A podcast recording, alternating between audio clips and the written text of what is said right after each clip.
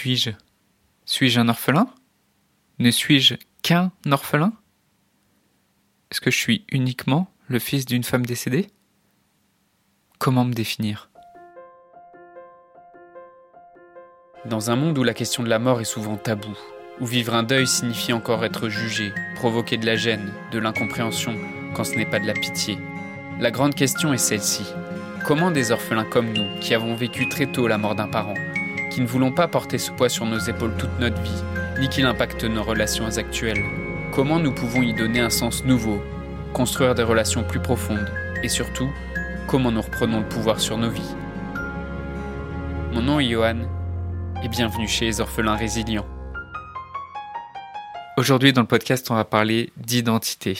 On va parler de l'identité d'orphelin ou d'orpheline, de comment ton identité s'est transformée avec le décès de ton père ou de ta mère. On va parler aussi de l'identité d'orphelin et d'orpheline. Peut-être tu, te reconnais ou tu te reconnais pas dans ce mot d'orphelin ou d'orpheline, mais peut-être tu te reconnais aussi et peut-être c'est une forme de libération pour toi en fait de découvrir qu'il y a d'autres personnes, de découvrir que déjà il y a un mot pour désigner ce que tu vis, pour désigner ton histoire, pour désigner aussi la souffrance et les difficultés que tu traverses, qu'il y a un mot, qu'il y a des concepts aussi pour décrire ce que c'est que le deuil, pour décrire euh, comment ça affecte ton quotidien, comment ça affecte tes émotions. Et même si ton histoire et ce que tu as vécu n'est pas strictement la même que la mienne, euh, elle n'est pas strictement la même non plus que d'autres orphelins ou que d'autres orphelines, le but de cette rencontre, le but de, ce podcast, c'est pas nécessairement de, comparer euh, si les histoires sont exactement pareilles, si, si on peut expliquer la souffrance grâce aux histoires. Le but, c'est aussi d'être capable juste de se retrouver.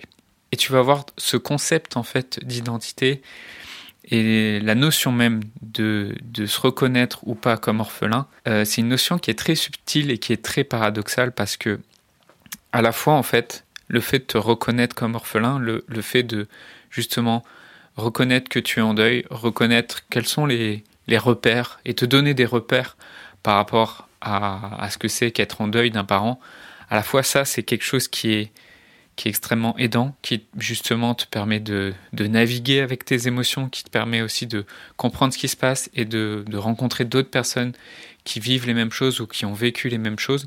En soi, en fait, le mot orphelin et orpheline, en soi, le fait de reconnaître que tu es en deuil d'un parent, ça c'est quelque chose qui peut être extrêmement euh, consolidant et rassurant pour, euh, pour toi parce que bah, sûrement tu navigues en fait au milieu d'un chaos, au milieu de justement du chaos qui a été provoqué par le, le, décès de ton père ou de ta mère.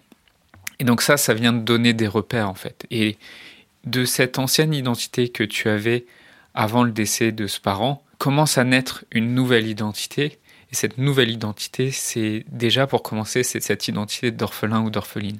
C'est cette identité de personne qui est en deuil, de personne qui bah, souffre, euh, peut-être, ou en tout cas euh, ressent de la peine, ressent de la tristesse par rapport au décès de ce parent.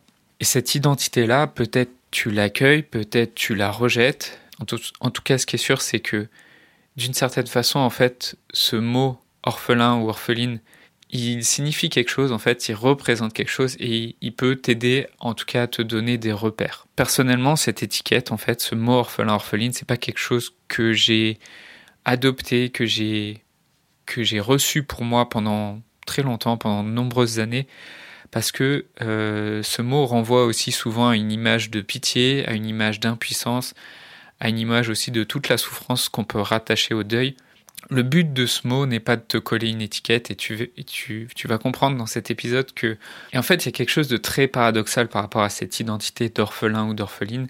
C'est-à-dire que à la fois, c'est quelque chose qui justement vient te, t'apporter des repères, vient peut-être t'aider à comprendre ce qui se passe en toi. Et en même temps, si tu t'attaches à cette identité, fondamentalement, tu es en train de construire une nouvelle identité sur laquelle tu vas venir te cristalliser et peut-être c'est ça qui va t'empêcher aussi d'avancer à l'avenir. Parce qu'autant c'était sûrement difficile de lâcher ton ancienne identité, de lâcher justement l'identité de la personne, et peut-être tu en es à ce stade-là, c'est difficile pour toi de lâcher l'identité de la personne qui avait ses deux parents. Aujourd'hui, de la même façon où tu t'étais attaché à cette identité d'une personne qui a ses deux parents, avec toutes les projections, tout, tout l'avenir que tu t'étais imaginé. Aujourd'hui, tu t'es attaché à cette nouvelle identité qui est l'identité d'un orphelin qui souffre du décès d'un parent. Il y a une forme de paradoxe en fait. Il y a une forme de paradoxe dans le sens où on a besoin d'un côté de ce mot orphelin et orpheline pour se retrouver, pour comprendre ce qu'on vit, pour comprendre qu'on a qu'on peut avoir un parcours de vie similaire ou en tout cas qu'il y a d'autres personnes qui vivent la même chose. Et en même temps, le fait de se, coller trop à cette identité d'orphelin ou d'orpheline, mais c'est ça, c'est quelque chose qui peut te, freiner, qui peut t'empêcher d'avancer parce que tu vas rester collé à cette, souffrance. Et la mission des orphelins résilients, c'est vraiment de, de t'aider à dépasser cette souffrance, de t'aider à transformer cette histoire que tu as vécue pour que ce soit une histoire qui te limite pas et qui ne te freine pas non plus dans tes comportements de tous les jours. C'est tout le paradoxe en fait de, de ce chemin de résilience. Le but de ce chemin de résilience, c'est de reconnaître ton histoire, de reconnaître comment elle t'a impacté, de reconnaître comment elle t'impacte peut-être aujourd'hui. Et ça non pas pour euh, expliquer pourquoi tu te comportes comme ça aujourd'hui, mais pour pouvoir t'aider à t'en libérer et même pouvoir te permettre de l'utiliser pour pouvoir te donner de la force pour continuer d'avancer. Je voudrais te remercier d'avoir écouté cet épisode. J'espère sincèrement que ce que je t'ai partagé aujourd'hui t'a aidé. Ça t'a aidé, alors assure-toi de le partager avec un autre orphelin qui en a besoin. Pour les prochaines semaines, j'ai décidé de prendre du temps pour discuter avec toi, pour comprendre et clarifier ta situation et pour t'aider à guérir les blessures que tu portes avec toi. Envoie-moi simplement un message sur Facebook. Pour m'écrire, le lien direct c'est m.me slash johan.orphelin et tu retrouves tous les liens en description du podcast. Le podcast Orphelin Résilient, c'est un épisode par semaine le lundi à 8h. Merci encore pour ton écoute. Je te laisse découvrir le sujet du prochain épisode. À très vite.